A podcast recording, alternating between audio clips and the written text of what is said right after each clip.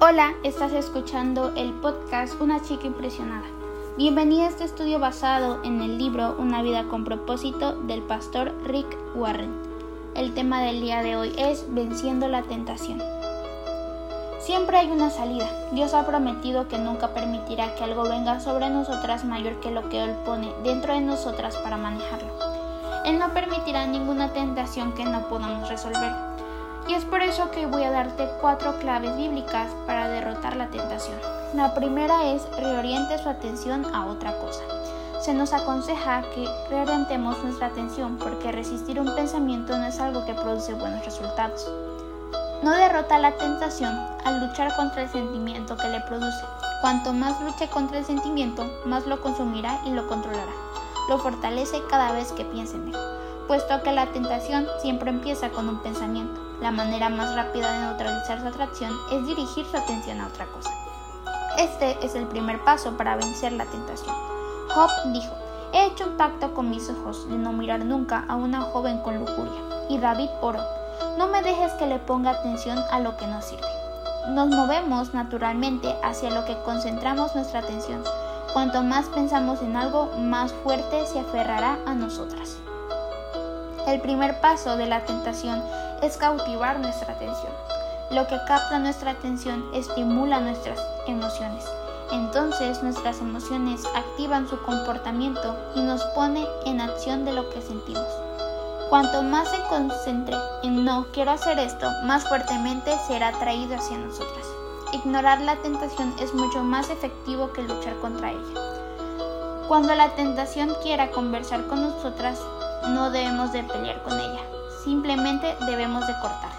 Algunas veces esto significa abandonar físicamente una situación tentadora. Espiritualmente nuestra mente es el órgano más vulnerable. Para reducir la tentación debemos de mantener nuestra mente ocupada con la palabra de Dios y con otros buenos pensamientos. Nosotras derrotamos los malos pensamientos al pensar en algo mejor.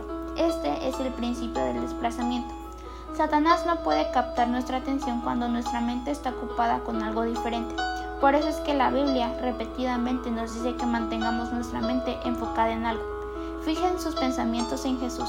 Siempre piensen en Jesús. Llenen sus mentes con las cosas que son buenas y que se merecen alabanza. Cosas que son verdaderas, nobles, correctas, puras, encantadoras y honorables. No debemos permitir que basura entre en nuestras mentes. Debemos de ser selectivas, escoger cuidadosamente lo que pensamos, seguir el modelo de Pablo. Apresamos todo pensamiento y lo hacemos que se rinda y que obedezca a Cristo. El segundo es revele su lucha a un amigo íntegro o a un grupo de apoyo. La Biblia dice, estarás mejor si tienes un amigo que si estás completamente solo. Si caes, tu amigo te ayudará a levantarte, pero si caes sin tener un amigo cerca, estarás realmente en problemas. Necesitamos la ayuda de otras personas. Algunas tentaciones son vencidas solamente con la ayuda de un amigo que ore por nosotros y que nos dé aliento. El plan de Dios para nuestro crecimiento y nuestra liberación incluye a otros cristianos. Dios dice que esa es la única manera de ser libres. Confiesen sus pecados unos a otros y oren unos por otros para que sean sanados. La solución que Dios da es clara. No la reprima, confiésala. No la escondas, revélala. La revelación de nuestras emociones es la iniciación de nuestra sanación. Ocultar nuestra herida solamente la intensifica. Los problemas crecen en la oscuridad y se hacen más grandes y más grandes, pero cuando son expuestos a la luz de la verdad, se encogen. Cuantos menos secretos tengamos, menos enfermos nos sentiremos. Así que debemos de quitarnos esa máscara dejar de pretender que somos perfectos y que caminamos hacia la libertad.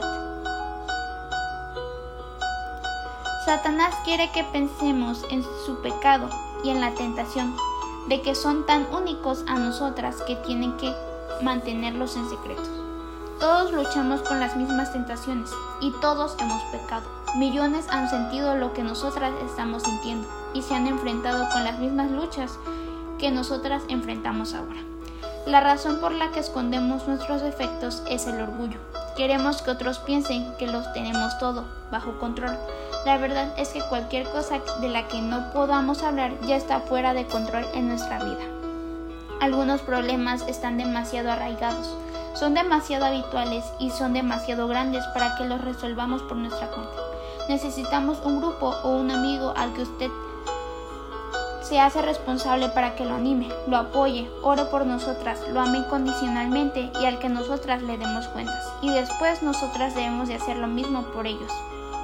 La falta de humildad es exactamente lo que está impidiendo mejorarnos. La Biblia dice, Dios se opone al orgullo, pero muestra favor al humilde. Así que humíllense ante Dios.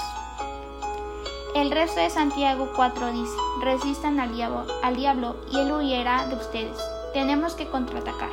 ¿Cómo podemos resistir al diablo? Pablo nos dice, pónganse la salvación como casco y tomen la espada del Espíritu, la cual es la palabra de Dios. El primer paso es aceptar la salvación de Dios. No seremos capaces de decirle no al diablo si no le hemos dicho que sí a Cristo. Sin Cristo estamos indefensas contra el diablo, pero con el casco de la salvación nuestras mentes son protegidas por Dios. Debemos de recordar que si nosotras somos creyentes, Satanás no puede forzarnos a hacer nada. Segundo, tienen que usar la palabra de Dios como arma contra Satanás. Hay poder en la palabra de Dios y Satanás le tiene miedo a ella.